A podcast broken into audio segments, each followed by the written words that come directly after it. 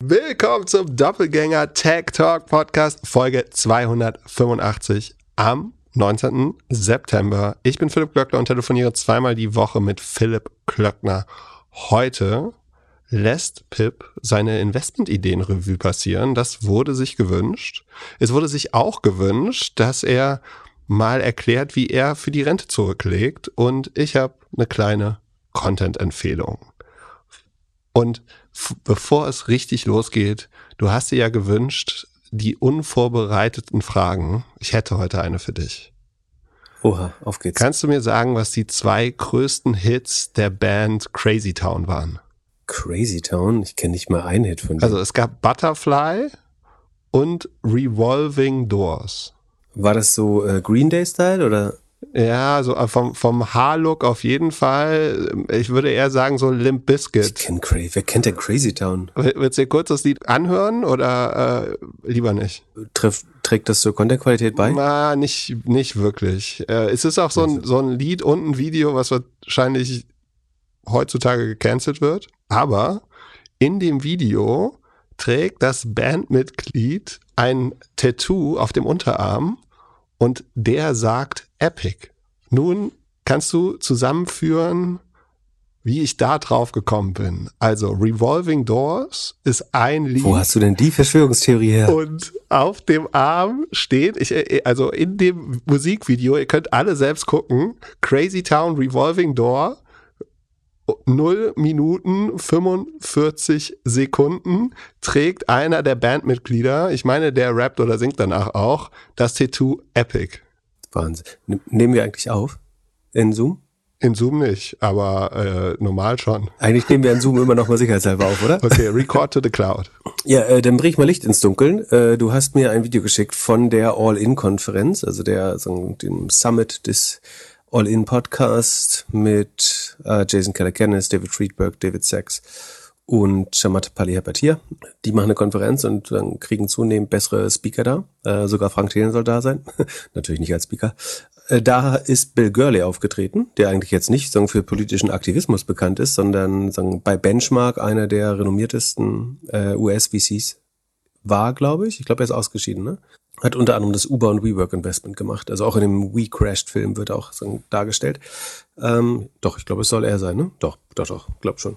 Und der hat diesen Summit genutzt, um einen Vortrag zu halten äh, über Lobbyismus im weitesten Sinne und Regulierung und äh, sagen, was man unter dem Stichwort Regulatory Capture äh, versteht. Das ist einfach gesagt, wenn große Unternehmen versuchen, Regier ähm, Regulierung so beeinflussen, dass ähm, sie letztlich ihnen nützt und nicht etwa für mehr Wettbewerb äh, sagen, sorgt, sondern eigentlich sagen die, die Verhältnisse noch verschlechtert, die Preise für Konsumenten noch höher hält oder eben Konkurrenten am Markteintritt äh, hindert. Das ist sagen, das Konzept Regulatory Capture wurde von Josef Stieglitz, spätere Nobelpreisgewinner, aber er hat es nicht für die äh, Regular, Regulatory Capture, glaube ich, bekommen, sondern äh, ich glaube für den Market of Lemons, wenn ich mich nicht irre. Ähm, und genau, also da es ist eigentlich ein Rant, würde man neudeutsch äh, sagen. Also er regt sich, also Bill Gurley regt sich, also muss man sich vorstellen, als einen wahrscheinlich äh, zwei Meter fünf Mann, so sagen optisch eingeschätzt, ähm, der sagen normalerweise sehr ruhig mit einer sehr tiefen sonoren Stimme äh, redet, aber da wirklich ein bisschen aus sich rausgeht und erklärt, wie das für eins seiner Startups, in die er mal investiert hat, äh, sozusagen zum Tod oder äh, ja, zum Ausscheiden des Startups aus dem Markt ähm, geführt hat, dass damals Comcast und Verizon, also die großen Telekommunikationsanbieter in den USA, ähm, quasi, ich glaube, das Startup wollte lokales Wi-Fi bauen, so Bürger-Wi-Fi, und das wurde verhindert quasi von den großen Te Telco-Anbietern. Genau, und dann erklärt er halt, sagen, was alles falsch ist mit der Regulierung äh, in den USA. Das ist jetzt vielleicht auch nicht verwunderlich, ne? so diese ganze Konferenz hat einen sehr libertären Touch dass man da prinzipiell gegen Regierungseinmischung ist, ist da nicht überraschend und es erntet auch stehenden Applaus. Äh, ich glaube, er hat auch viele berechtigte Punkte. Also er, erwähnt, wie gesagt, dieses Regulatory Capture, das ist so ein einfaches Beispiel ist, ähm, die großen Schlachtereien machen die Hygieneanforderungen für Schlachtereien einfach so hoch, schwer und teuer, dass sich nur noch wirklich große Schlachthöfe äh, lohnen und dass der kleine Privatschlachter eigentlich sein, sein äh, Schlachthof nicht mehr unterhalten kann oder nur unter komischen Auflagen und so weiter. Das ist jetzt ein Beispiel für Regulatory Capture. Äh, es gibt hunderte, ne, dass du sagen, wenn du auf den Schienen der Deutschen Bahn fahren willst, äh, 10.000 Sachen äh, gewährleisten musst und, und, und, und, und, und, und. Ähm, und natürlich wird es ausgenutzt äh, über Lobbyismus, versuchen große Unternehmen dann die Gesetzgebung und Regulierung so zu, be zu beeinflussen. Genau. Und den anderen wichtigen Punkt, den er erklärt, ist, das ist ja dein Hinweis, die Revolving Door.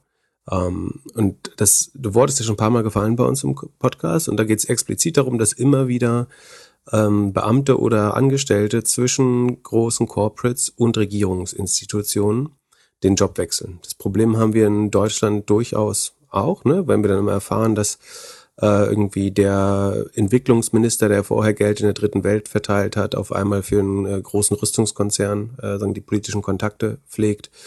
Ähm, ich glaube, Roland Pofalla ist bei der Bahn äh, Lobbyist geworden. Es gibt viele, ich will jetzt auch gar nicht einzelne rausstellen. Es passiert äh, in allen Parteien, würde ich sagen, vielleicht mit Ausnahme der Linken. Äh, da habe ich es noch nicht so oft gehört. Vielleicht gibt es da ein paar Ausnahmen, aber die stehen da jetzt nicht so im Verdacht, aber es passiert durchaus auch bei, bei Grünen, äh, viel bei FDP, CDU, CSU-Politikern.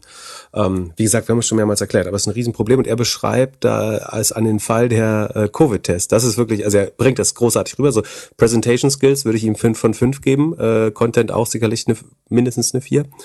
Ähm, und er erklärt quasi, warum Covid, Covid-Tests bei Aldi in der Kasse in Deutschland nur 75 Cent äh, kosten und die in den USA aber zur gleichen Zeit 12 äh, Dollar gekostet haben, weil nur drei Firmen beauftragt worden sind, damit diese, also die Genehmigung bekommen haben, sie zu produzieren. Das ist Abbott, ähm, eine andere Firma, deren Namen ich nicht weiß, und eine dritte. Und bei zweien hat dieser, der Typ, der das sozusagen mitentschieden hat, vorher gearbeitet. So, und ähm, es gibt viele Beispiele sozusagen auch aus den großen Tech-Unternehmen, dass die Leute immer wieder in der Regierung platzieren oder Regierungsmitarbeiter anwerben. Äh, letztlich dient das eben der direkt mehr oder weniger oder indirekten Beeinflussung äh, und der Herstellung von Verbindungen, dass man einfach so eine schnelle Dienstdrähte hat ähm, oder auch äh, so inoffizielle Kanäle ähm, in die Unternehmen. Ja, in Deutschland war das zu dem Zeitpunkt eben nicht so stark und wir haben deswegen 96 äh, Produzenten zugelassen für diese Tests. Also letztlich alle, die einigermaßen funktionierten, äh, wurden getestet und zugelassen und deswegen hatten wir halt viel Competition und nicht dieses Regulatory äh, Capture. Was ich nicht so mochte, ist, dass er quasi sagt, die Politiker greifen jetzt nur Big Tech an, um sie zu blackmailen, mehr oder weniger, also um auch, auch von denen noch Geld zu bekommen. Also er fängt den Talk ja an, indem er sagt, ähm, er wollte mal mit einem äh, Politiker sprechen über ein Thema, was ihm wichtig war. Und dass also allein das Meeting quasi ihn einen sechsstelligen Betrag an Spenden gekostet hätte. Ähm, was so in Deutschland ja offiziell eigentlich nicht ginge. So, äh, es gibt ja gerade einige Verfahren oder sagen News Cycles rund um das Thema, wie, sag, wie sagt man das? Ähm, ich glaube, anspruchgebundene Spenden. Es gibt noch ein anderes Wort dafür. Mir fällt das korrekte Wort nicht an. Aber prinzipiell kannst du nicht sagen, hier ich sage jetzt mal FDP, ich spende dir Geld nur, wenn ihr das und das Gesetz erlässt oder euch mal um die Industrie kümmert oder äh, uns da mal irgendwelche Vorteile verschafft. Äh, das darfst du nicht, sondern du kannst einfach spenden und sagen, ich hoffe mal, dass sie wissen, in welcher Industrie ich arbeite ähm, und sich daran erinnern. Und äh, naja, äh, genau, in den USA ist das alles noch ein bisschen äh, direkter. Man kann schon sagen natürlich, dass in dem Moment, wo sich die Politik einer Industrie widmet, ähm, fängt die natürlich an, ihre Lobbyausgaben zu erhöhen. Ne? Man kann sich die historischen Lobbyausgaben der großen GAFAs anschauen und mit deren zunehmender Marktmacht äh, stiegen die an, so dass sie inzwischen, glaube ich, die Firmen sind, die am meisten an Lobbyausgaben ausgeben, also mehr als Rüstungs- oder ähm, Healthcare-Industrie, die als sehr Lobbyismus schwer gelten äh, oder auch Tabak, Spielen und so weiter. Das jetzt nur zu, dass das jetzt ein Versuch ist, dass, dass Senatoren da sagen, wir brauchen Regulierung für Big Tech, dass das ein Weg ist, da Geld zu extrahieren, finde ich ein bisschen zu einfach und auch ein bisschen wüste Unterstellung, obwohl es natürlich theoretisch so funktionieren könnte. Also das Ergebnis ist auf jeden Fall, dass die großen Tech-Unternehmen Hunderte an Millionen an Lobbyausgaben, äh, obwohl Hunderte an Millionen, ja doch, in, vielleicht sagen historisch könnte das stimmen, ähm, investieren. Das ist in irgendwelche Thinktanks, äh, an Politiker direkt, äh, über Lobbyagenturen und so weiter wird es dann verteilt und dem Nutzen äh, zugestiftet.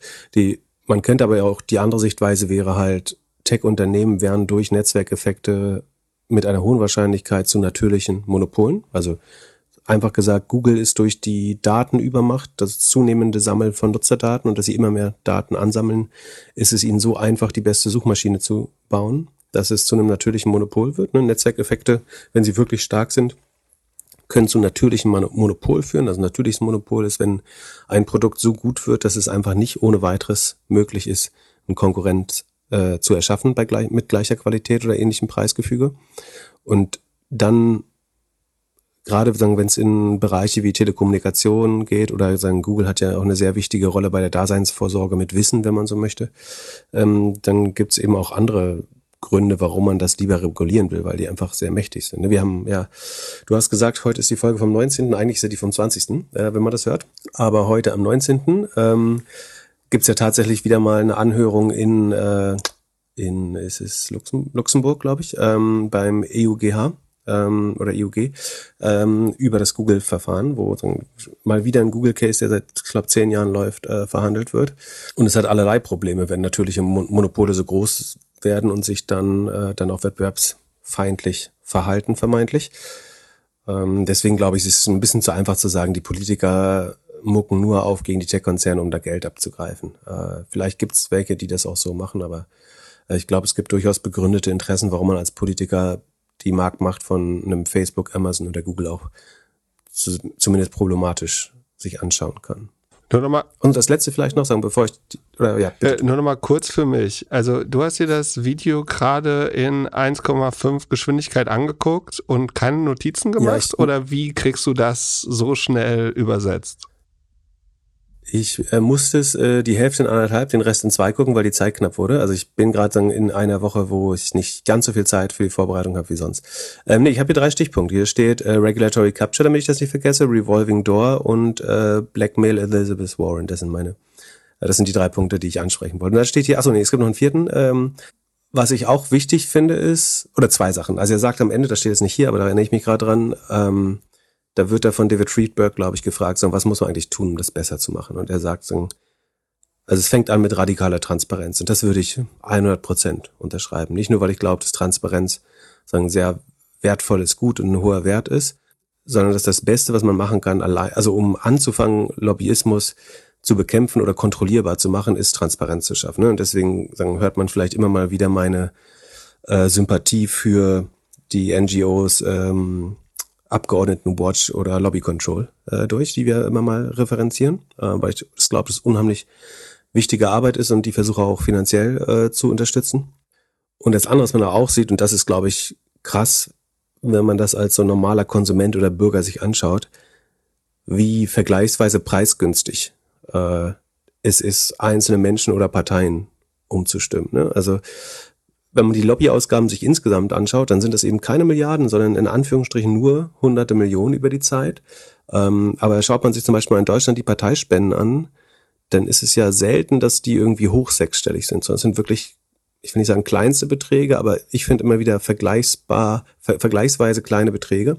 Auch wenn man sich die Gesamtrechenschaftsberichte der Parteien anschaut. Ne? Wir haben ja mal darüber berichtet, dass irgendwie eine, also du hast drei große Finanzierungsquellen, das sind die Mitgliedergebühren, äh, dann die Parteispenden und dann diese anderen Zuwendungen, was oft eben diese, das Erwerben von meiner Meinung nach überteuerten Marketingständen auf den Kongressen ist, als eine indirekte Zuwendung oder irgendwelche Events, die man zusammenplant ähm, und so weiter. Und ich würde mal sagen, vergleichs, es ist einfach vergleichsweise günstig, so eine Partei zu kaufen. Deswegen muss man sich auch nicht wundern, wenn es immer mal wieder Gesetze gibt, die jetzt irgendwie überraschend wirken. E-Fuels, das erwähnt Bill Gates, äh, nicht Bill Gates, Bill Gurley, äh, auch wie, wie günstig äh, das eigentlich ist, weil ich glaube, das unterschätzen Leute. Äh, ich will jetzt nicht sagen, dass man da mit jeder Parteispende eine Partei kauft, aber ich glaube, es ist auch vollkommen klar, dass Unternehmen nicht Parteien sagen mit viel Geld bedenken oder relativ viel Geld bedenken, um dafür nichts äh, zu bekommen, sondern natürlich gibt es immer eine Erwartung der Reziprozität dabei, also einer Gegenleistung. Ähm, ja, und also wie gesagt, das, das Beste, was man machen kann, äh, und das ist der, also wir machen das nicht, um einzelne Parteien zu bashen, sondern äh, weil ich glaube, dass Transparent bei Lobby, Transparenz bei Lobbyismus unheimlich wichtig ist. Ähm, und insofern unterstütze ich auch das Video, so stimmen wir jetzt nicht bei anderen Punkten überein, aber wenn jemand wie Bill Gurley da sein, seine Zeit und Reichweite nutzt, äh, das Thema zu meinetwegen auch mit ein paar libertären Ideen verbunden äh, zu, zu pushen, äh, finde ich das prinzipiell gut. Was ich überraschend finde, ist, sie sagen, also es wird von diesem, man versucht das ja so ein bisschen als Marketing für All-In und diesen Summit zu nutzen und sagen, ah, das wird, wir senden das sofort raus, das wird viral gehen. Äh, da muss man leider sagen, das ist nicht viral gegangen, ne? Sagen, obwohl er das dann sehr äh, niedrigschwellig aufbereitet, das Thema, würde ich sagen. Deswegen also auch die Einladung, an, nur deswegen, weil es so einfach ist, die Einladung an alle, also selbst Glückler hat's fasziniert, die Einladung an alle, das äh, sagen sich anzuschauen, äh, ist wirklich einfachst verständlich, würde ich sagen. Aber es haben auf YouTube nur eine Viertelmillion Menschen gesehen und auf Twitter sagen angeblich vier Millionen, aber das ist für Twitters Zählweise, die ja ist, äh, dass du in, irgendein Fenster nicht innerhalb von zwei Sekunden geschlossen hast, äh, dann, dann gilt das ja schon als geschaut. Ist das, finde ich, erstaunlich niedrig, die Reichweite eigentlich. Also es ist nicht so viral geworden, wie es sollte. Was traurig ist, ne? weil das Thema braucht definitiv mehr Öffentlichkeit. Also ist dieser Spruch, der sagen, gilt ja eigentlich dem Journalismus der New York Times, Democracy dies in darkness. Äh, ich glaube, der kann gerade auf Lobbyismus angewendet werden, weil je, je, je sagen, würdest du bei jedem Gesetz die betroffenen Unternehmen ranschreiben, wie die ähm, Parteien gestimmt haben und welche, also wo ist die Institution, die uns ähm, bei jedem Gesetz sagt, welche Parteien wie gestimmt haben, welche Institutionen, in Klammern Unternehmen davon betroffen sind und wie die zuletzt, äh, sagen, in den über die letzten Jahren Parteispenden verteilt haben. Ich glaube, das wäre, also wie gesagt, Abgeordneten Watch Lobby Control machen das punktuell schon. Ich glaube nicht systematisch genug, aber ähm, wäre das transparenter, glaube ich, würde sich da viel schneller der Volkszorn äh, gegen bestimmte Parteien noch, noch richten. Und es wäre also das Mindeste, was du als Bürger erwarten kannst, ist, ich finde Lobbyismus prinzipiell nicht falsch. Auch der, der ADFC, der Fahrradfahrerclub, äh, ist ja sagen, lobbyiert für die Rechte der Fahrradfahrer. Äh, natürlich nicht so viel wie der ADAC, aber ähm, zum Lobbyismus gehört eben auch, dass NGOs die Politik beeinflussen, obwohl die in der Regel nicht ganz so guten Zugang haben äh, zur Politik. Ähm, aber was man schon hinterfragen muss, ist, dass ich als Bürger Politik unterstützen kann, also ich als Privatperson spenden kann an Parteien ist wahrscheinlich fair, wenn ich das möchte, äh, als Ausübung meines äh, Bürgerrechts. Was man sich schon fragen muss, ist, warum Unternehmen, die in, in, in, nach meiner Verständnis, nach meinem Verständnis von Staat, warum die dieses Recht bekommen. Also warum ein Unternehmen ist ja kein Beteiligter am politischen Prozess. Also es kann ein Unternehmen kann sich natürlich austauschen und seine Gründe darlegen äh, bei Gesetzgebung und deswegen ist Lobbyismus ja auch wichtig. Ähm, der, also der Begriff Lobbyismus kommt ja, dass früher die Vertreter der Unternehmen in der Lobby, also dem Vorraum des Parlaments rumgehangen haben. Äh, eigentlich läuft es heute auch nicht so viel anders, ähm, obwohl. Ne. Ähm, und quasi die versucht, versucht haben, die Politiker zu instruieren und zu informieren natürlich auch. Ähm, aber man muss sich schon fragen, warum haben Unternehmen im politischen Prozess quasi ein Recht, Parteien zu unterstützen, finanziell? Ein Unternehmen ist ja nicht, ist ja kein Bürger. So, es existiert im Staat, es hat wichtige Aufgaben. Äh, äh, Unternehmer sind und Unternehmerinnen sind auch wichtig und sollen gern mehr spenden, wenn sie mehr haben, wobei ich ganz, es ganz schlau fände, das auch irgendwo zu deckeln. Ähm, aber warum jetzt Unternehmen irgendwie steuerbegünstigt Parteien unterstützen sollen, ist mir auch noch nicht so 100% klar. Und ob das zu besseren Entscheidungen und zu besserer Politik führt. Weil am Ende soll die Politik ja die Constituents, die Bürgerschaft äh, der Politiker, die, äh, also die Bürger, die sie gewählt haben, äh, vertreten. Und das passiert ja nicht, wenn ich Politiker wähle und die dann sozusagen von, von Unternehmen umgedreht werden eventuell äh, oder nicht mehr für ihre Bürger das Beste erreichen, ähm, weil ihnen finanzielle Anreize geboten werden, das nicht zu tun. Und ich glaube, in den USA ist es nochmal schlimmer als in Deutschland, aber es ist natürlich ein globales Problem. So viel zu meiner Content-Empfehlung, aber ein bisschen musst du den Kreis noch drehen und zwar das Tattoo von Epic. Achso, Epic, schön. ja, ja, genau. Ich komme drauf zurück. Das habe ich mir nicht runtergeschrieben. Epic ist ein anderer Case, der hat dort beschrieben. Epic stellt, wenn ich es richtig verstanden habe, in der Geschwindigkeit Software für Emergency Rooms, also medizinische Software ja. äh, her. Äh, und die haben es geschafft, ein Gesetz zu machen, was äh, die Innovationsschwelle so hochlegt, indem, glaube ich, die Ärzte mehr oder weniger direkt Zahlung dafür bekommen haben, wenn sie diese Software bestellen. Und das war für, für Challenger einfach schwer zu machen, also für neue innovative Firmen. Und Bill Gurley sagt quasi, die CEO dieser Firma, die würde bei ihm 10 von 10 bekommen im Wettkampf für perfektes Regulatory Capture. Und jetzt ist aber die Frage, hat äh, Crazy Town das wirklich als Kritik an Epic äh, sozusagen dieses Tattoo getragen im äh, Song Revolving Doors? Ähm, oh. Wenn ja, ist das natürlich eine sehr gesellschaftskritische äh, oder und politisch äh, kontroverse, äh, kontroverser Beitrag äh, zu, zum Musikbusiness. Ja, ich bin gerade am schauen, wann Epic gegründet worden ist. Also es ist nicht Epic, Epic Companies, äh, nicht Epic, Epic Companies sowieso nicht. Also nicht Epic Gaming, äh, sondern sagen eine kleine, nicht gar nicht so kleine Softwarefirma in den USA, aber die halt, sagen man weiß ja, Healthcare ist relativ teuer in den USA und die schaffen sich da einfach viel Geld äh, auch mitzunehmen. Ähm, achso, und was anderes, was er zeigt, was wirklich sehr äh, impressive ist, ähm, dass nach regulatorischen Eingriffen die Kurse von Firmen den Markt in der Regel outperformed haben.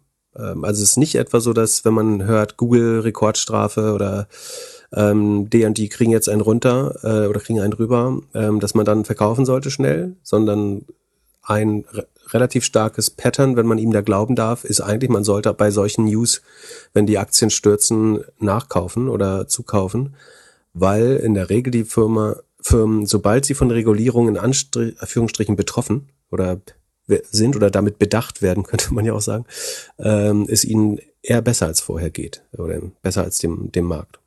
Ich hatte das so ein bisschen das Gefühl, dass er auch Angst hat, dass sein Business, so wie er es betrieben hat, jetzt vorbei ist.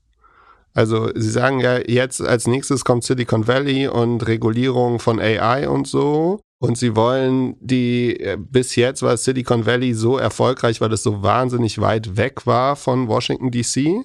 Und wenn auf einmal die Politik so viel mitspricht bei AI, kann das Geschäft, so wie es funktioniert, nicht mehr funktionieren. Was ja nochmal interessanter ist, wenn man weiß, dass er mit Uber so viel Geld gemacht hat und Uber ja genau das gemacht, also genau was disrupted hat, was, was vorgegeben war. Also sie haben ja eigentlich alles gemacht, was verboten war.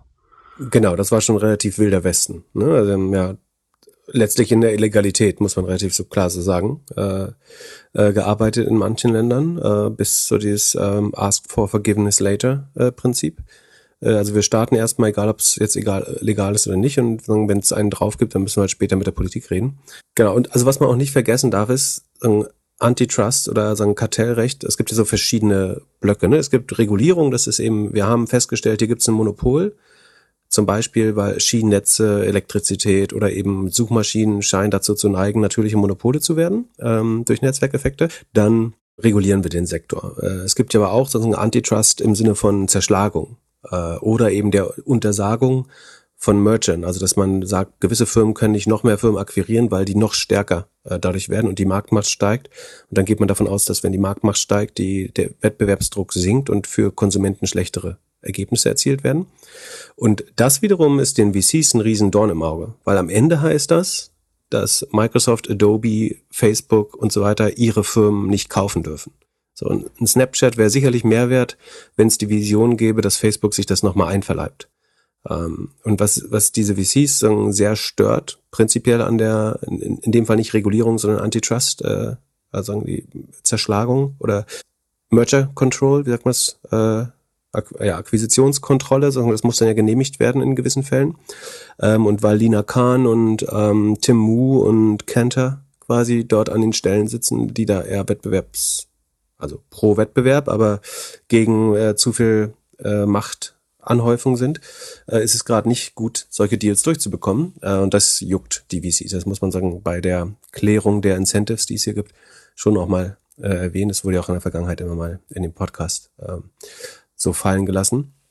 Ähm, und dann jeder potenzielle Käufer, der bei, bei deinem Startup fehlt, drückt letztlich den Preis oder das, das beste Outcome für dein Startup. Und deswegen mögen VCs das natürlich nicht, wenn ähm, solche Akquisitionen regelmäßig untersagt werden. Gleichzeitig sollten sie es aber auch doof finden, wenn Unternehmen eben so groß und mächtig sind, dass du letztlich weißt, dass von deinem VC-Ticket eigentlich immer ein Drittel an Google und Facebook geht äh, als Customer Acquisition. Du kannst sagen, es schafft auch viel Effizienz, weil ich schnell Firmen, also weil das mir erst hilft, schnell Firmen richtig schnell aufzubauen. Früher brauchte ich dazu TV-Werbung, das hat nicht so viel anders funktioniert und jetzt kann ich halt mit Google und Facebook extrem schnell skalieren. Das hat Vorteile für Startups, hat aber sicherlich auch äh, Nachteile.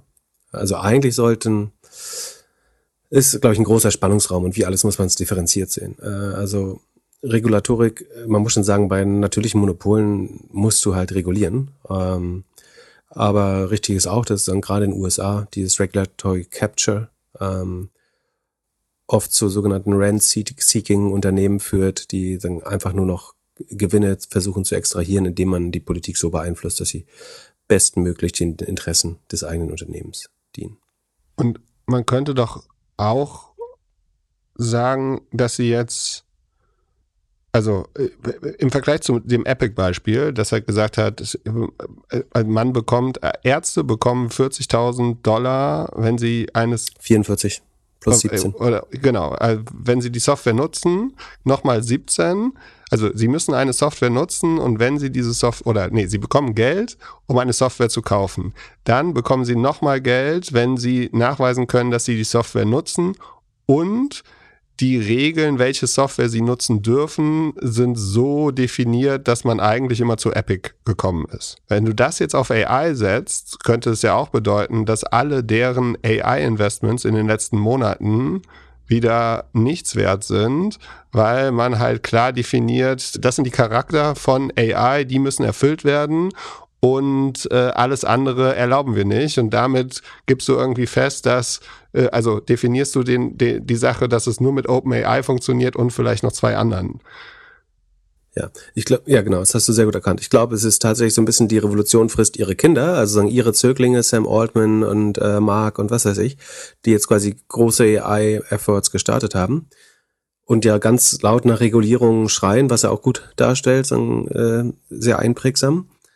Die können natürlich sagen, damit du eine AI auf den Markt loslassen darfst oder überhaupt sagen anschalten darfst, brauchst du ein ähm, Alignment-Team von mindestens 50 Leuten, aus denen mindestens 20 PhDs sein müssen, wo du weißt, die kosten na, nördlich von einer halben Million gerade pro Stelle. Ähm, du könntest sagen, sie müssen in einem Prozess, den man auf irgendwie mindestens ein halbes Jahr ausdehnt, sich bei, das freischalten lassen müssen von einer Regierungsbehörde. Ähm, einfach um die, die ähm, den Wettbewerb zu verlangsamen, maximal zu behindern. Das ist das wenn die großen AI-Unternehmen, die jetzt schon einigermaßen was erreicht haben, sich einigen würden, wären das sicherlich ein, also die Regulierung, die sie schreiben würden oder unterstützen würden, sehe sicherlich so aus, dass wir hohe Hürden auflegen, ähm, große Compliance-Teams, große Alignment-Teams, große Data Security-Teams, ähm, viel Aufwand in der Überwachung der AI, ähm, eventuell Zertifizierung durch eine Regierungsbehörde. Ähm, alles, was es schwer macht für kleine Schnellboote, ähm, würden die großen sagen, ähm, Flugzeugkreuzer, Flugzeugträger ähm, sicherlich versuchen zu etablieren. Ähm, und ich glaube, genau davor möchte sagen Bill Gurley oder auch die, die anderen dann im Gespräch äh, warnen, dass das passieren könnte. Und das wäre für Innovation sicherlich schlecht.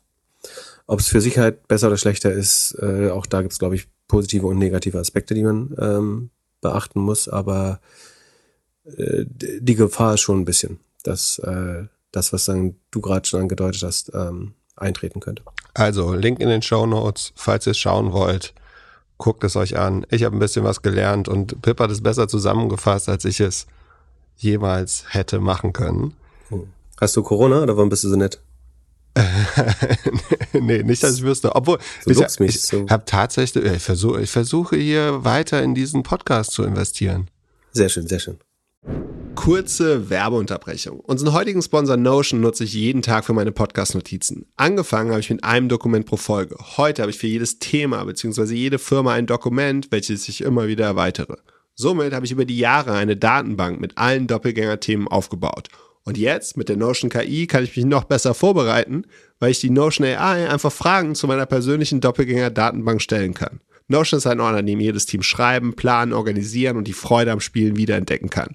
Notion vereint deine Notizen und Dokumente an einem einzigen Ort, der einfach und schön gestaltet ist und in dem KI direkt integriert ist, ohne separates KI-Tool oder zusätzliche Browser-Tabs. Probiere Notion kostenlos aus, gehe einfach auf notion.com/dg für Doppelgänger, alles kleingeschrieben, notion.com/dg und beginne deine Ideen in die Taten umzusetzen. Und durch die Verwendung unseres Links unterstützt du zusätzlich unsere Show.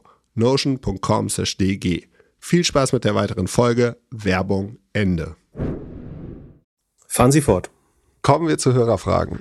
Volker fragt, stellt euch vor, ihr habt spontan eine Idee, um ein Produkt zu verbessern oder ein Portfolio zu erweitern. Natürlich handelt es sich um die beste Idee ever. Das denkt man immer von seinen Ideen, das kenne ich.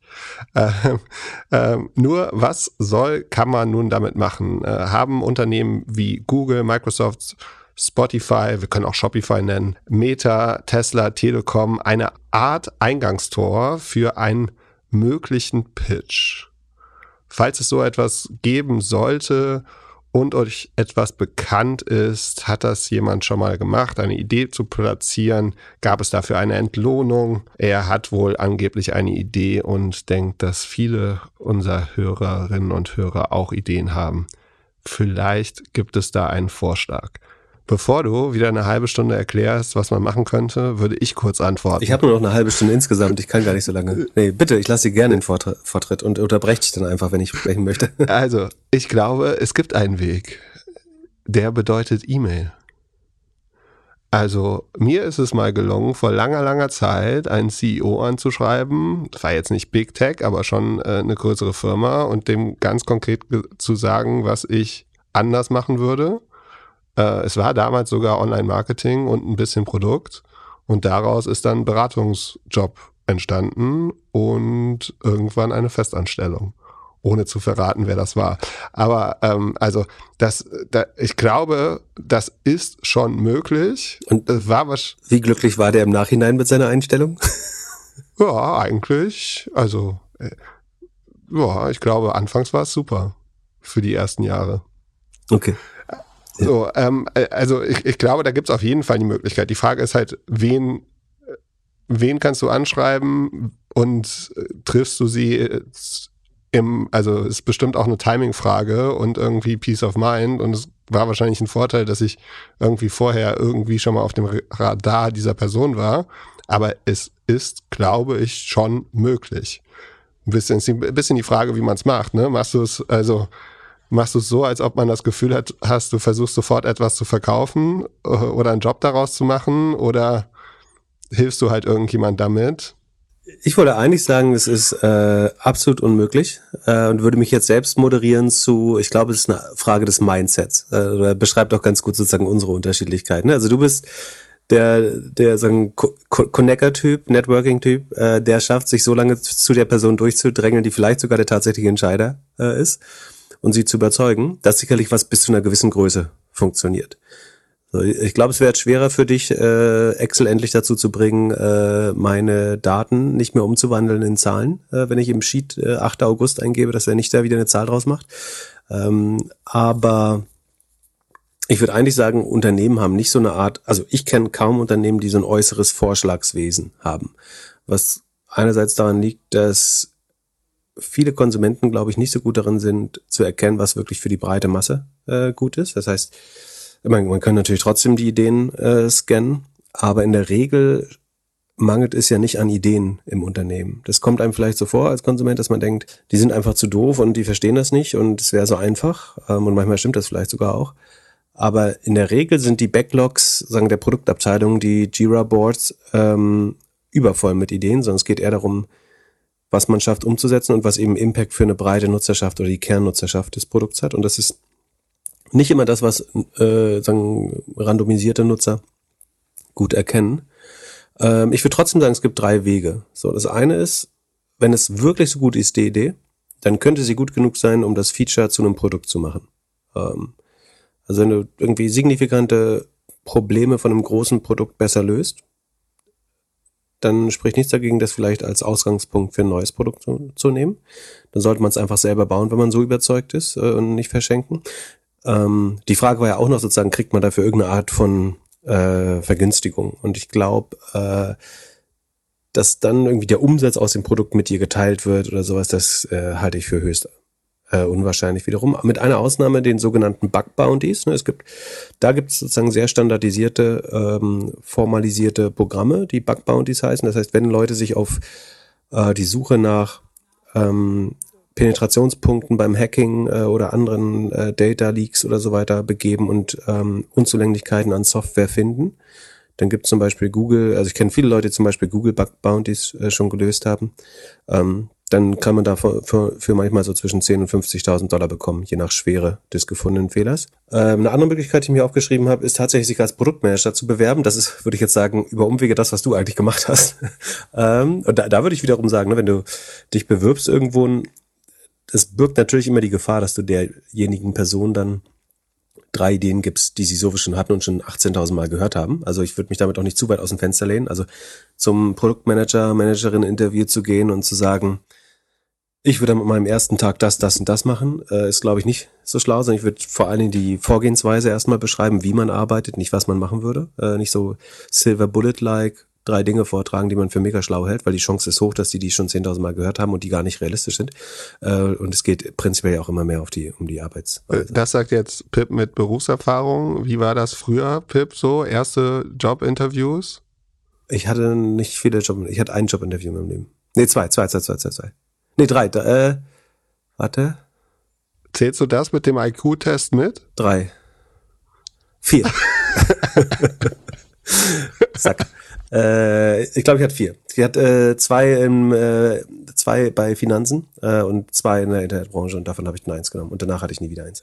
Genau, aber wenn man glaubt, man kann das wirklich gut, dann man kann ja versuchen, sich damit äh, zu bewerben. Äh, und wenn man das ordentlich ausarbeitet und nicht nur sagt, äh, also wie das jetzt geiler wäre, dann ist das vielleicht spannend.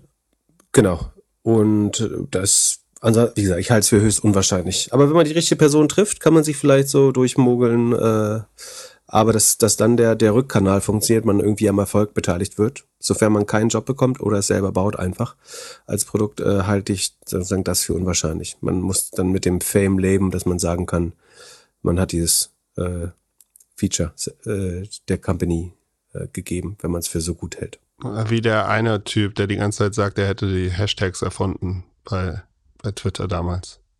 Hat doch irgendwie ein Angel oder ein Produktmensch immer für sich geclaimed. Ich meine, noch schlauer, also das Schlauste, nee, ich habe eine wichtige Sache vergessen. Wenn das so schlau und innovativ ist, ist das Schlauste, was du natürlich machen kannst, ist zu patentieren. Weil du gerade Hashtag gemeint hast. So, äh, angeblich gibt es ja ein Patent auf Hashtags zum Beispiel. Ähm, Wenn es wirklich innovativ äh, neuartig ist, dann würde ich vielleicht mal mit dem Patentanwalt sprechen und schauen, ob man es patentieren kann, weil dann hat man schon mal einen guten Leverage, um eventuell auch finanzielle Rückflüsse dafür zu bekommen später, wenn dann jemand doch einsieht, dass das eine gute Idee war. Dann, ähm, wie gesagt, es hängt ein bisschen davon ab, wie, wie schlau es wirklich ist. Immer schwer ohne Beine. Ne? Also ihr, ihr könnt uns auch ein Beispiel schicken, dann können wir viel besser darüber reden, aber so allgemein wie die Frage gehalten ist, ist jetzt das eine relativ differenzierte Antwort darauf gewesen, würde ich sagen. Ja, wenn ich zurückdenke, meine drei wichtigsten Sachen waren Outreach, E-Mail oder in deinem Fall, äh, ja, viele, viele direkte Nachrichten. Lass anfangen, lass anfangen, lass anfangen. Ich mache alles. Also ich glaube, der, der, der, das Wunder. Im Business-Kontext meinst ja. du? Herr Glöckler spricht prinzipiell nicht über Privatsachen, deswegen, sonst würde er natürlich andere Dinge sagen. Aber. Ja, aber ich, ich glaube, äh, wenn man relativ jung ist, hat man da größere Chancen, wirklich was zu bewegen. Und je nachdem, wie man man trifft, gibt es auch die Möglichkeit, dass sie sagen, okay, in dem Corporate Environment ist uns, sind uns ein paar Sachen zu langsam. Wieso nicht mal ausprobieren, dass es irgendwie mit einem jungen Mindset von außen irgendwie ein bisschen schneller sein könnte? Also ich könnte mir vorstellen, bei gewissen Leuten trifft man da äh, vielleicht äh, zur genau richtigen Zeitpunkt genau, genau hin. Auf der anderen Seite gibt tausend Ideen und oft sind auch, werden auch Ideen, die irgendwie vor zwei Jahren irgendwann mal irgendwo vorbereitet wo wurden, dann ein paar Jahre später von irgendeinem anderen Produktmanager oder Managerin dann irgendwie umgesetzt und kriegen dann äh, das Go, um etwas zu machen. So, das was ich fairerweise auch noch sagen würde, ist, äh, und das beeinflusst vielleicht auch, auch das der Transparenz weil es meine Antwort, glaube ich, auch beeinflusst ich habe äh, in meiner Karriere immer mal Leute äh, getroffen, die mir erklärt haben, was an, an unseren Produkten oder meinen Produkten, nicht mal, also unseren Produkten äh, besser hätte laufen können. Und das war in neun von zehn Fällen extrem unqualifiziert. Also entweder waren einem gewisse Restriktionen, rechtliche, technische, äh, andere, gar nicht bekannt. Das heißt, man kann gar nicht einschätzen, was technisch möglich ist und was nicht, oder was rechtlich möglich ist. Aber ja, ein von zehn Mal ist vielleicht auch eine gute Idee dabei. Deswegen. Ja, aber ich wollte nur sagen, in der Regel lieben es Leute auch nicht, wenn du auf, auf einer Messe auf sie zukommst und sagen, was ich schon mal sagen wollte, was so richtig scheiße an einem Produkt ist, ähm, muss man sich einen besseren Opener überlegen. Äh, vielleicht. Oder einen richtig guten Pitch. Ähm, Ja, uns wird ja immer gesagt, der Podcast sollte maximal 40 Minuten sein, deswegen hören wir jetzt einfach auf. Vielen Dank und auf Wiedersehen. Nein, eine. Wir sind ja auch feedback-resistent. Ah, eine Hörerfrage würde ich noch machen. Wenn du noch Zeit hast, äh, es wurde sich gewünscht, deine Investment-Ideen Revue passieren zu lassen. Äh, vor allem die, die nicht geklappt haben, hat sich die Person, glaube ich, ausgesucht. Snapchat. Ich habe auch das Gefühl. Als Metaverse Play. Acast, um von Podcasts zu profitieren. Pip Recruiter, ach nee, Zip Recruiter ähm, und Cloudflare. Wir fangen mit einer Einleitung an. Ähm, ich glaube, prinzipiell ist es fair, sozusagen uns auch so ein bisschen an den historischen Äußerungen äh, zu messen. Wir würden natürlich immer abschreiben, dass es äh, ab, obwohl Investmentideen, gut, meinetwegen.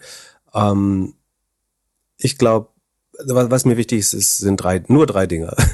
Äh, das erste ist, du hast ja schon gesagt, das ist dann immer natürlich die Auswahl der Dinge, die nicht geklappt haben. Äh, was Leute gern vergessen, ist irgendwie dass wir viele Firmen, die 90 Prozent verloren haben, äh, auch sehr früh besprochen, negativ besprochen haben. Und das muss man, wenn man fair ist, schon daneben legen auch. Äh, ich glaube, wir, sind total selbstreflekt oder so selbstreflektiert, wie es mir möglich ist. Äh, würde ich sagen, wir sind nicht gut darin, irgendwie verzehnfacher Kandidaten zu treffen. Deswegen sagen, würden wir auch niemals von sowas sprechen. Ähm, oder irgendwelche Dinge, die durch die Decke gehen. Ähm, sagen wir, uns interessiert ja eher die Logik dahinter und deswegen reden wir drüber, nicht weil wir irgendwie Ideen verteilen wollen. Ähm, was mir viel wichtiger ist, ist vielleicht Firmen sozusagen, wo man, ich will nicht sagen, sicher sein Geld verliert, aber wo es wirklich berechtigte Zweifel am Modell gibt. Äh, darüber zu sprechen, finde ich viel, viel spannender und auch da gibt es vielleicht noch mehr ähm, zu lernen. Und man muss vielleicht beides ein bisschen auch zusammen äh, betrachten. Das zweite ist, man muss, das wird dann immer so verkürzt dargestellt, ähm, wenn ich von Dingen spreche wie als Hedge gegen, so zum Beispiel Coinbase als Hedge gegen ein Auf Wiederaufleben der Kryptoszene. So. Wenn dann Coinbase nicht fliegt, weil die Kryptoszene nicht wieder aufgelegt ist, dann heißt ja nicht, heißt das nicht, dass die Äußerung falsch war, sondern das heißt, dass du hast eine Versicherung gekauft. Also das Beispiel, das ich hier gerne nehme, ist, du hast dir eine Fahrradversicherung gekauft und dann wird ein Jahr lang dein Fahrrad nicht geklaut und dann bist du traurig, dass, dass die Versicherung nicht eingetreten ist oder was. Nee, dann ist dein Fahrrad halt nicht geklaut worden. Das ist ja äh, gut. Dann musst du den Kontext beachten und so Snapchat als Metaverse Play. Jetzt ist das Metaverse nicht gekommen und ich glaube, wir haben keinen Hehl daraus gemacht, dass wir auch nicht übermäßig dran glauben. Also ich nicht, du schon. Ähm, ich glaube nur an die Apple-Brille. Genau. Wenn das Metaverse dann nicht kommt, was sagen die Aussage war ja bei Snapchat sind die User affiner zu AR-Produkten. Es ist die AR, VR-affinste Audience, glaube ich, die ein Unternehmen haben kann. Äh, und deswegen hielte ich, wenn das Metaverse ein Ding kommt, äh, wenn es ein Ding werden würde, hielt ich Snapchat für, für aussichtsreicher als vielleicht ein Facebook oder andere Unternehmen, die wir im Kontakt besprochen haben. Ähm, deswegen ist glaube ich, fair, dass man das immer so ein bisschen äh, mit betrachtet.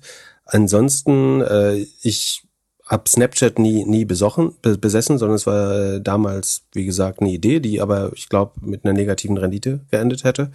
Acast, der Podcastmarkt hat sich durch die gesamte Werbeflaute auch nicht besonders gut äh, entwickelt. Ich glaube, Audioboom und die anderen sind nicht deutlich besser gelaufen. Äh, am Ende ist um, vergleichsweise gut noch Spotify gelaufen. Äh, also es hat sich jetzt auch nicht super entwickelt in der Zeit. Ähm, an ZipRecruiter halte ich weiter fest, weil, wie gesagt, es ein langer demografischer Wandel, eine Langzeitwette ist, an die ich da glaube und in die ich investiere. Deswegen, das ist vielleicht die dritte Sache. Ich würde mich in der Regel nicht dazu hinreißen lassen, dass überhaupt, man kann sich das zwischendurch immer mal anschauen, aber ähm, mir ist jetzt noch relativ egal, ob die Hypothesebasis heute aufgegangen ist äh, oder nicht. Äh, ähnlich ist es bei Cloudflare. Äh, ich glaube langfristig an Cloudflare. Ähm, mir ist vollkommen klar, dass das Unternehmen äh, äh, nicht so wie bei ZipRecruiter, die ich für relativ günstig bewertet halte, äh, ist Cloudflare natürlich sehr teuer bewertet. Ähm, aber ich glaube auch, dass die Geschäftsaussichten sehr gut sind für Cloudflare und die Risiken sehr übersichtlich. Äh, und das ist ja der Grund, warum es so teuer ist. Und im Zweifel, das haben wir schon ein paar Mal erklärt, kaufe ich lieber Aktien äh, für langfristige äh, Trends, ähm, von denen ich qualitativ sehr überzeugt bin und zahle dann lieber ein bisschen mehr, ähm, als dass ich irgendwelche Wetten in stark zyklische Industrien eingehe oder ähm, Firmen, die noch ein relevantes Risiko haben, insolvent zu gehen, äh, zu kaufen. Genau, und wie gesagt, äh, es gab, glaube ich, viele Sachen, die jetzt äh, besser gelaufen sind als die vier besprochenen, aber ähm, man, wie gesagt, man sollte sowieso nicht, man sollte diesen Podcast hören, um prinzipielles Verständnis von gewissen Industrien, äh, Wirtschaften und äh, Finanzen sich anzueignen und dann sollte man basierend darauf eigene Entscheidungen äh, treffen. Ich rate niemandem hier zu traden, was ich äh, erzähle. Äh, Im Gegenteil, ich würde davon abraten. So, ähm, wie, wenn man Geld vermehren möchte äh, über lange Zeit, ist der MSCI World äh, wissenschaftlich gesehen das beste Produkt dafür und äh, ich glaube, es gab keinen Titel, den wir hatten, wo irgendwie die nächsten Verdoppler, die Ten-Bagger oder sowas drin stand. So, das vermeiden wir äh, aus Gründen und ist auch nicht der Sinn des Podcasts. Äh, und dann hätten wir es getroffen, würde ich mich auch nicht übermäßig damit brüsten. Wobei, mit der Ausnahme äh, von sozusagen den gefallenen Aktien, äh, ich freue mich tatsächlich äh, ein bisschen diebisch, wenn wir eine Aktie, die sich als höchst dubios rausgestellt hat im Nachhinein, sagen, früher als die die Faktenlage noch nicht so eindeutig war, äh, sagen, kritisch beugt haben. Zum Beispiel Social Chain oder all diese ganzen Specs von Shamat äh, und so weiter. Das finde ich ist schon ein guter Dienst an der Anlegerkultur, Aktienkultur in Deutschland. Wobei es ja auch relativ gute Aktien gibt, die viel verloren haben. Also genau, das war der vierte Punkt. Vielen Dank dafür. Äh, oh, du springst mir zur Verteidigung bei. So, so gute Bro-Energy heute. Ähm, also das ist der andere Punkt. Natürlich, man muss das immer, immer vom Gesamtmarkt sehen. Also wie hat sich der Markt gesamt äh, entwickelt? Also gerade Cloudflare ist natürlich auch einfach, weil Tech-Titel äh, und Hochwachstumstitel generell sehr stark zurückgegangen sind, äh, runtergegangen. Ähm, wie gesagt, es gibt genug Beispiele, wo Unternehmen deutlich mehr als 75 Prozent äh, verloren haben. Äh, von daher, wo steht, würde Cloudflare jetzt auf Jahressicht stehen, weiß ich gar nicht. Ich bin mir sicher, Leute glauben mir es immer nicht, aber ich äh, gucke da wirklich nicht jeden Tag rein. Ich, äh, also in meinem Langfristportfolio ist mir relativ egal, wo die aktuell stehen, weil ich bin Preisnehmer. Ich kann nicht mit der, ich kann nicht in die, zur Firma fahren und sagen, ich möchte euch bitte billiger haben, sondern sagen, ich kaufe das halt, wenn ich überzeugt davon bin. Es ist jetzt nicht so, dass ich gar nicht auf Bewertung gucke, aber ähm, Year to date ist Cloudflare auch wieder äh, 45 Prozent im Plus, auf Jahressicht ausgeglichen auf fünf Jahressicht äh, deutlich im Plus. So hätte man es jetzt für 200 Dollar gekauft, ist man immer noch fast 70 Prozent unter Wasser. Ähm, aber das wäre auch an der kompletten Spitze. Ähm, und sage Sekunde, ich kann auch, kriege ich das hier schnell raus. Ähm, wenn wir hier schon Transparenz predigen. Ich sage auch gern, wie Cloudflare für mich gelaufen ist. Äh, 184 Prozent im Plus für mich noch. Äh, hast du in circa drei Jahren. Hast du die nur einmal gekauft oder immer wieder nachgekauft? Mm, es ist hier nur eine Position. Wahrscheinlich habe ich sie einmal gekauft. Ja. Äh, und ich habe zwischenzeitlich verkauft äh, immer mal. Das kriege ich jetzt so schnell nicht nachvollzogen. Ähm, äh, rein logisch nicht mit Verlust. Das müsste klar sein, dass das unmöglich ist, äh, wenn man die Zahlen kennt. Aber ja. Ähm, und ZipRecruiter bin ich 23 Prozent im Minus nach anderthalb Jahren ungefähr. Snowflake 30 Prozent im Minus. Datadog ein bisschen mehr sogar noch. CrowdStrike bin ich auch noch 30 Prozent im Plus von circa äh, anderthalb, zweieinhalb Jahren äh, entfernt. Und hast genau. du dich von irgendwas? De, de, dann habe ich hier mal eine 10x DNA-Aktie gekauft, da bin ich äh, 41 Prozent im Minus noch. Ich glaube, ich bin bei denen im Plus. Als ich hier meinen Pad ja? daneben gesetzt habe und eine Aktie gekauft habe. Oder zehn. Glückwunsch. Kannst du mich später. Aber da hast du früh, Okay, ist es beantwortet oder möchtest du noch nachhaken? Eine, eine kleine Frage. Damals, als die Aktien Tag für Tag nach oben. Warte, du wolltest bestimmt kurz fragen, wo eigentlich Agora äh, steht, oder? Die, die Aktie, sagen die, dein äh, wie ROTC, wie heißt es, was heißt das nochmal? Ich vergesse immer wieder. Ähm, ich würde sagen, mein Lucky Punch von Clubhouse, den ich einfach nach zwei Wochen wieder hätte verkaufen sollen. Genau würde sagen, minus 95 Prozent seit meinem Kauf. Äh, Sekunde, muss mal gucken, was hier der Höhepunkt war. Ich meine, ich hätte bei 10 Dollar Höhepunkt gekauft. war 60, ist bei 52. Achso, dann hast du auch nur 75 Prozent weiter. Genau. Entschuldigung, was wolltest du eigentlich fragen? Äh, damals, als die Aktien Tag für Tag nach oben gegangen bin, da hast du doch bestimmt jeden Tag in dein Portfolio geguckt und der als so kleinen Ego-Booster. Äh, da habe ich mich mehr damit beschäftigt, das stimmt. Ja, das stimmt schon. Klar, da rechnet man sich jeden Tag aus, wie viel, wie viel Flaschen Champagner man jetzt eigentlich poppen kann. Äh, Meinst du, du trinkst noch Champagner in der Rente? Äh, ich bin kein großer Champagner-Fan, ehrlich gesagt. Ähm, als äh, aber ich versuche immer wieder mich überzeugen zu lassen. als, als Übergang zur nächsten Frage. Ein äh, geschäftsführender Mehrheitsgesellschafter einer GmbH ist rentenversicherungsbefreit und fragt sich, so langsam, wie er das mit seiner Altersversorgung machen sollte. Er schaut sich verschiedene Produkte an, hier Basis, Rürup, Rente und so weiter, kriegt manchmal Werbung äh, von irgendwelchen Privatrentenprodukten und vergleicht das so ein bisschen mit MSCI World. Jetzt würde er natürlich gerne wissen, was macht Pip? Der müsste doch in einer ähnlichen Situation sein. Magst du uns ein bisschen von deiner Rentenstrategie erzählen? Also wir machen keine Anlageberatung, schon gar nicht auf Altersvorsorgeprodukte äh, und so weiter. Ich habe äh, zu Zeiten, wo ich es einfach nicht besser wusste, tatsächlich auch mal eine äh, Rürup-Rente abgeschlossen. Ich glaube, ich war schon selbstständig zu der Zeit und dachte, es wäre eine gute Möglichkeit, irgendwie so Geld hinter eine Brandmauer zu bringen, um irgendwelche grundsätzlichen äh, Vorsorgebedürfnisse zu erfüllen. Äh, ich habe das irgendwann äh, pausiert um äh, einfach weil das Geld besser verwandeln, ver also wie man das als äh, hochmündiger Bürger macht, haben gesagt, Altersvorsorge, pff, ohne mich, äh, staatliche Förderung brauche ich diesen Monat mal nicht, ich pausiere das mal einen Monat und mache mit dem Geld was anderes. Ähm, und seitdem habe ich es nie wieder aktiviert. Und eigentlich würde ich es auch gerne mal umschichten, dabei verliert man natürlich wieder die Förderung, muss man dann zurückgeben und so weiter. Ähm, ich scheue ein bisschen den äh, Aufwand. Äh, andererseits missgönne ich der Allianz oder was auch immer der Träger war, die, äh, die Managementgebühren. Das heißt, würde ich es mit einem Klick kündigen können, äh, hätte ich es heute schon gekündigt, ehrlich gesagt. Und, und wenn nur 10 Euro rauskommen kommen würden, äh, würde ich die nehmen, weil ich glaube, dass bis zu meinem Renteneintritt äh, ich da noch mehr draus mache als äh, die. Ähm, Müsste das nicht mit einem Klick gehen? Es gibt doch so eine Regelung, dass man alles, was man irgendwie online und so macht, genauso einfach wieder. Ja, ja, ja, ja, ja, ja. Äh, haben, haben wir über Regulatory Capture geredet? Äh, schon, schon eigentlich und die deutsche Altersvorsorge und wie das eigentlich passieren könnte. Das haben wir eigentlich beim ersten Teil ausgelassen. Das wäre das beste Beispiel gewesen.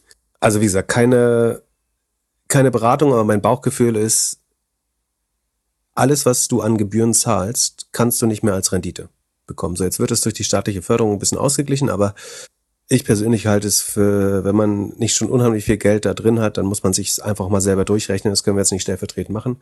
Aber ähm, ich glaube, dass man in der Regel, wenn man noch 30 Jahre Zeit hat äh, bis zur Rente, besser damit laufen würde, äh, ein breit gesteuertes Produkt zu kaufen, weil in der Regel Fonds das nicht schlagen, weil die Managementgebühren von in der Regel ein bis zwei Prozent äh, von der Rendite abgehen, ähm, weil die Gelderhaltgarantie, also die diese staatlich regulierten Vorsorgeprodukte müssen ja eine äh, Gelderhaltgarantie ähm, liefern. Und das heißt, sie müssen, haben ständig entweder Hedging-Kosten oder gehen zu wenig Risiken ein, um vernünftige Renditen zu holen. Sagen, obwohl langfristig die Rendite ja relativ niedrig ist beim MSCI World. Deswegen bin ich eigentlich immer auf der Seite das umzuschichten. Was ich nicht machen würde, ist jetzt einem 58-Jährigen oder einer 58-Jähriger zu sagen, äh, ändere das nochmal alles. Äh, da würde ich wahrscheinlich die angestaute staatliche Förderung mitnehmen. Aber wenn man noch einigermaßen jung ist, glaube ich, äh, hat man eine gute Chance, bessere Ergebnisse zu erreichen. Wenn man stattdessen also nicht einen Sparplan macht, sondern es mit sofortiger Wirkung umschichtet. Äh, es ist rein mathematisch sagen, im, im Schnitt gesehen nicht logisch, dass dieses Produkt besser performt als der Markt, äh, was an den zusätzlichen sagen, Garantien liegt und an den äh, Gebühren. Beides musst du bezahlen. Du musst die Garantien bezahlen. Du musst, wenn du mehr Sicherheit haben willst, auf Rendite verzichten. Das ist Finanzmathematik. Und das andere ist, noch einfache Mathematik ist, wenn jemand zwei Prozent dafür haben möchte, dein Geld zu managen, sind es zwei Prozent, die du nicht mehr verdienen kannst. Und die die professionellen, in Anführungsstrichen, Money Manager in der Regel auch nicht rausholen. Wer Lust hat, kann im Doppelgänger-Sheet äh, sich auf der letzten Spalte gibt es so eine Beispielrechnung, wie gemanagte Fonds gegen ETF performen könnten, wenn diese Annahmen da richtig sind oder man die richtig ausfüllt. Ähm, da sieht man es ganz gut. Apropos, danke an Jan nochmal, der hat unser, äh, unser Doppelgänger-Sheet, doppelgänger.io slash Sheet, da kann man so Zahlen äh, drauf äh, nachschauen, wenn, man, wenn wir über Earnings reden und so. Ähm, Nochmal, das Coversheet ist jetzt aktuiert, akti äh, aktualisiert. Schätz mal, wie viele Unternehmen schon im Sheet sind. Ich habe mal gesagt, irgendwann haben wir die Nasdaq 100. Äh, was glaubst du, wie viele Unternehmen drin sind? 101. 124 schon. Wow. Hätte ich auch nicht gedacht. Ähm, Irgendwas, was du gerne wieder rauswerfen würdest? Ja, äh, hier dein Agora und äh, Vegans. ähm, aber ich glaube, das ist eine Frage der Zeit. Bei beiden. Und äh, alle Reiter sind wieder rot. Das heißt, die nächste Earnings-Saison kann bald anfangen. Äh, wir müssen noch so ein, so ein äh, irgendeinen Mechanismus einbauen, um zu sehen, wann welche ungefähr Earnings machen? Die machen doch eigentlich immer zur gleichen Zeit, oder? Also wenn eine Firma irgendwie äh, Anfang Oktober dann das macht, dann macht das ja jedes Jahr, machen die das Anfang Oktober, oder? Ja, ich, ich mache das jetzt so, dass das Earnings Announcement, das bekomme ich in der Regel ähm, in das Sheet übertrage, wenn ich schaffe. Kann ich noch nicht versprechen, aber ich versuch's mal. Aber wir haben auch so, schaffen wir es ja in der Regel, wenn wir wollen, darauf zurückzugreifen. So, ansonsten gibt's noch News, dass sagen, TikTok seine Suche zunehmend sagen, von eigenem Inhalt trennt. Nicht trennt, aber dass sie zusätzliche Inhalte reinziehen. Äh, The Verge berichtet, dass man mehr und mehr Wikipedia-Snippets in der TikTok-Suche ähm, findet. Äh, sagen Millennials wie wir oder Gen, Gen X, was sind wir mal? Ich vergesse mal wieder. Du bist eine andere, ist ja auch egal.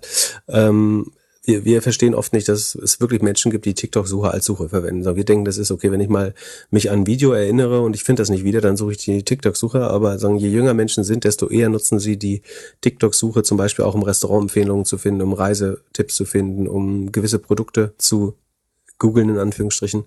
Das heißt, man sie, also TikTok könnte irgendwann vielleicht doch ein Konkurrent im Suchmarkt werden oder ist es eigentlich schon, natürlich mit wenig Marktanteilen. Andererseits ist das natürlich auch Pest und Cholera. Also man möchte jetzt nicht seine Suchdaten bei einem chinesischen äh, Konzern haben, äh, aber auch das könnte sich ja noch ändern. Dann hast du hier noch reingeschubst, die EU hat TikTok eine 350 Millionen Strafe gegeben, weil sie Kinderdaten gesammelt haben, was man in der EU nicht darf, von äh, Minderjährigen können wir auch noch verlinken, jetzt nicht so weit drauf eingehen. Und dann hat äh, äh, Andy Lehr vom äh, Bootstrapping Podcast, wie heißt der, richtig? Happy, also nicht Andy, sondern Happy der Bootstrapping. Podcast. Happy, Happy Bootstrapping, genau. Äh, uns noch äh, einen Artikel geschickt von vom Whiz-Blog, ähm, wo bekannt geworden ist, dass 38 Terabyte von privaten Daten aus Versehen von Microsoft AI äh, Forschern auf GitHub publiziert worden. Das heißt, die haben etwas benutzt, sozusagen, um automatisch, kann, also du kannst automatisch gewisse Teile des Azure-Accounts über sogenannte SAS-Tokens teilen. Und eigentlich sagt man, den und den Ordner möchte ich teilen und direkt zu GitHub schieben. Dann können Leute sich das äh, runterladen. Und man hat aus Versehen eben einen großen, eine große Menge Daten, die man vielleicht sogar wollte, mitgeschickt. Aber man muss sich so ein bisschen vorstellen, wie wenn man Dropbox nutzt. Man hat den Dropbox-Ordner, den man wo man Dinge teilen kann auch. Äh, es gibt auch Leute, die sagen, eigentlich will ich mein ganzes, äh, mein ganzes Harddrive in der Cloud haben. Dann kann nichts schief gehen. Und wenn das, das war hier so ein bisschen der Fall und dadurch sind äh, Tausende von, ich glaube 30.000 Microsoft Teams Messages, äh, die sagen, natürlich nicht für die Augen bestimmt waren, ähm, Private Keys, also Passwörter, ähm, Zugänge zu Tools und so weiter aus Versehen mitgeteilt worden äh, und wahrscheinlich auch Forschungsdaten, die nicht rausgehen sollten. Ähm, nicht, nicht so gut. Das ist natürlich was, was nicht passieren sollte, aber es sind jetzt von größeren Schäden daraus ist jetzt andererseits aber auch noch nichts bekannt geworden. Aber vielleicht wühlen sich Leute auch noch durch die 30.000 ähm, Teams-Messages. Ist dein E-Mail-Postfach damit betroffen worden? Äh, mein E-Mail-Postfach, äh, ich habe mich jetzt, äh, vielen, vielen Dank an die vielen Leute, die mir versucht haben zu helfen. Äh, es gab viele äh, nette Hinweise. Äh, mir ist jetzt äh, inzwischen aufgefallen, warum ich das wahrscheinlich nie in Angriff genommen habe, weil es verschiedenste andere Probleme noch gibt, nämlich mit dem äh, der da damit zusammenhängende hängende Kalender ist noch ein anderes Problem, was mich krass nervt, weil der nicht so einfach zu synchronisieren ist. Ähm, und was war das dritte Problem? Das habe ich schon wieder vergessen. Ähm, äh, es gab noch eine andere eine Komplikation. Also es ist nicht so die die Standardlösung, ähm, die einen einfachen Umzug äh, ermöglichen, werden vorerst noch nicht funktionieren äh, für mich tatsächlich. Aber es gab einen guten Tipp, dass ich hatte tatsächlich nicht alle Spam-Filter bei meinem Hoster aktiviert.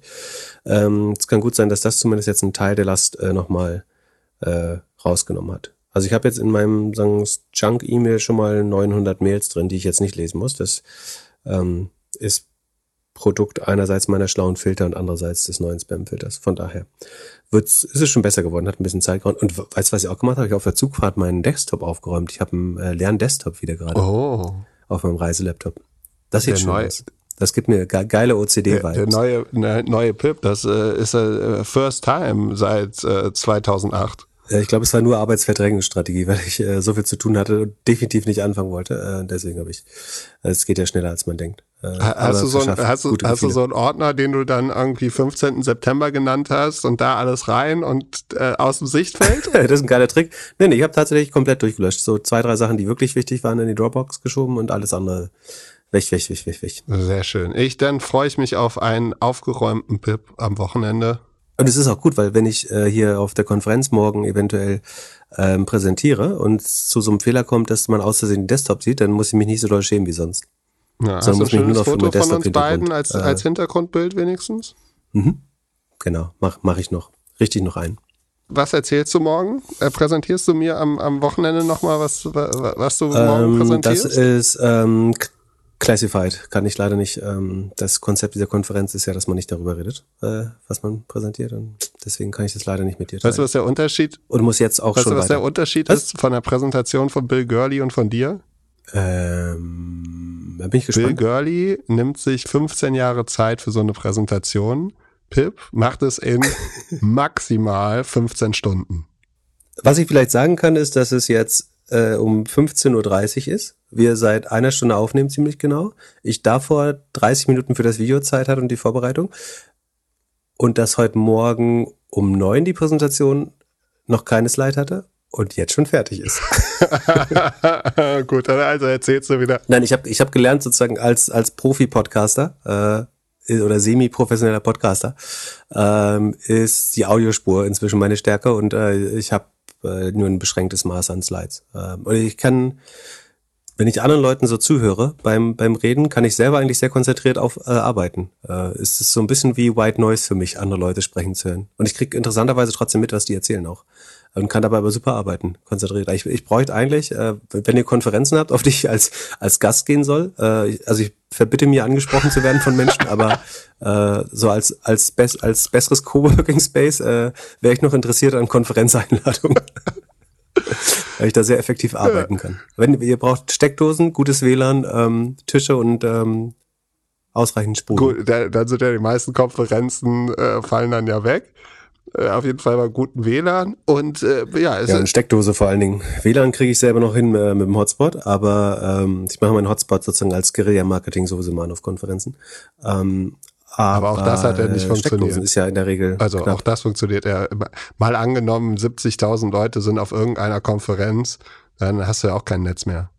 Klar, genau, kleiner Marketing-Tipp, wenn ihr auf großen Messen seid, sorgt auf jeden Fall, also selbst wenn ihr keinen Stand-WLAN habt, baut auf jeden Fall, legt irgendwo ein, ein billiges Samsung-Handy mit einem Hotspot hin und haut in den Hotspot eure Marketing-Message äh, irgendwie Freibier heute Abend 18 Uhr am Stand von Bababa.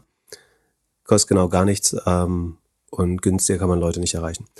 So, und damit schließe ich äh, und widme mich dem Rest des Tages. Und wir hören uns am Wochenende wieder mit ähm, Hörerfragen kämen ganz willkommen äh, eigentlich. Es sei denn, jemand möchte nochmal äh, einen neuen Regulierungstalk haben, den wir äh, besprechen.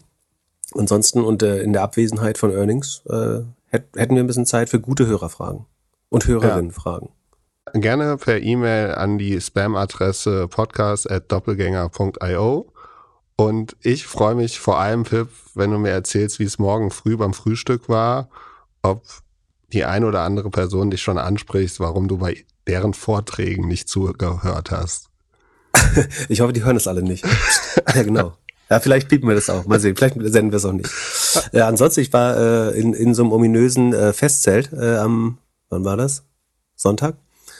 Da habe ich vier HörerInnen getroffen, äh, tatsächlich. Ich war überrascht. Also an, an Bahnhöfen und Flughäfen passiert das relativ oft, wobei ich an Flughäfen nicht so oft anzutreffen bin. Ähm, aber ähm, im Zelt, ähm, vielleicht waren es auch acht und ich habe irgendwann nicht mehr gesehen, aber ähm, es war überrascht. Schön, weißt, weißt du, äh, von wem ich dich grüßen soll? Ja, sag an. Keiner Sau.